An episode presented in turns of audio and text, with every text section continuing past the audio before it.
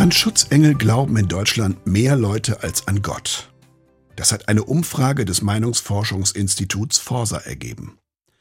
Heute ist Schutzengelfest. Papst Clemens X. hat es 1670 auf den 2. Oktober festgelegt. Ein katholisches Fest. Als Freikirchler bin ich gespannt, was es mir zu sagen hat. Denn auch ich habe, als meine Söhne noch klein waren, abends oft mit ihnen dafür gebetet, dass Gott seine Engel um ihr Bett aufstellt. Den Glauben an Engel gibt es in allen Konfessionen, darüber hinaus im Judentum und im Islam. Der Glaube an Schutzengel entspricht unserer Sehnsucht nach Sicherheit und Fürsorge.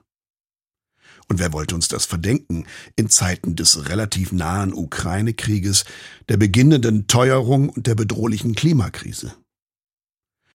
Der Glaube an Schutzengel ist schon in der Bibel angelegt.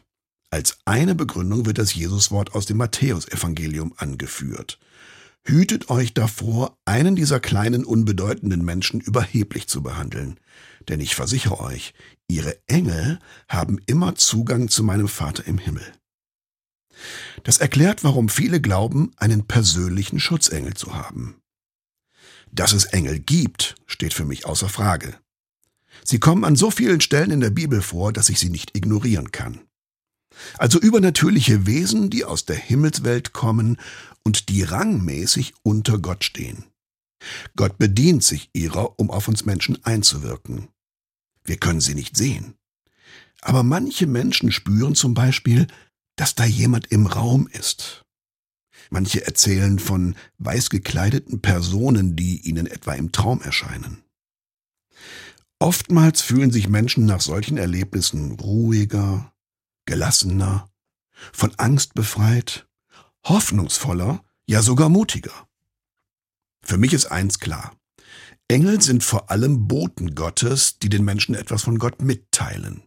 Fürchtet euch nicht, siehe, ich verkündige euch große Freude, die allem Volk widerfahren wird, sagt ein Engel den Hirten auf dem Felde, während nebenan in Bethlehem Jesus geboren wird. Und Ehre sei Gott in der Höhe und Friede auf Erden den Menschen seines Wohlgefallens ergänzt die Menge der himmlischen Heerscharen. Merken wir was? Keine Angst, Frieden und Freude. Das verkünden die Engel den Menschen. Und sie dienen damit unserem Bedürfnis nach Sicherheit und Fürsorge. Heute am 2. Oktober ist Schutzengelfest. Zwei Drittel aller Deutschen glauben an Schutzengel. Manche ein bisschen humorvoll. Fahr nicht schneller, als dein Schutzengel fliegen kann, ruft eine Frau ihrem Mann zu, bevor er ins Auto steigt. Ich habe dazu mal eine Fotokarikatur gesehen, wo ein Kruzifix an einer Kette am Innenspiegel eines Autos vor lauter Geschwindigkeit schräg nach hinten hängt. Und Jesus hält sich mit aller Kraft am Querbalken des Kreuzes fest, damit er nicht herunterfällt. Wir wollen uns gerne sicher, beschützt und umsorgt fühlen. Und der Glaube an Schutzengel stärkt dieses Bedürfnis. Ich bin mir nicht sicher, ob ich wirklich so etwas wie einen persönlichen Schutzengel habe. Aber in Psalm 18, Vers 3 bezeugt der Beter, dass Gott selbst ihn schützt. Der Herr ist mein Fels, meine Burg, mein Retter. Mein Gott ist die Festung, auf die ich vertraue, mein Schild, meine Schutzmacht und meine Zuflucht. Gott gebraucht dazu manchmal auch Engel.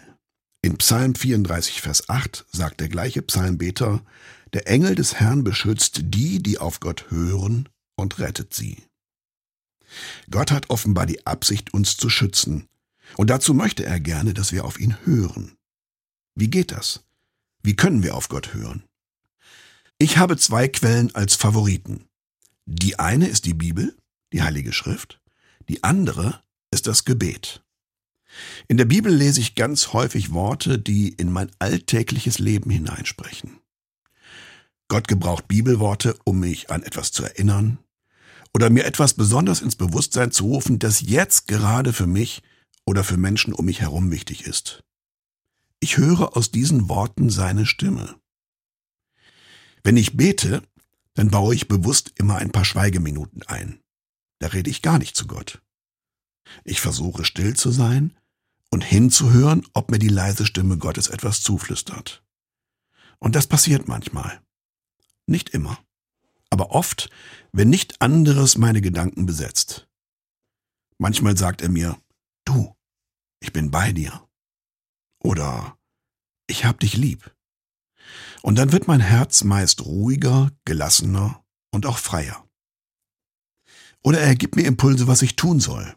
Ruf den mal an, mach da mal einen Besuch, schreib der mal eine E-Mail. Ich versuche das dann meistens zeitnah umzusetzen. Ich versuche, auf Gott zu hören.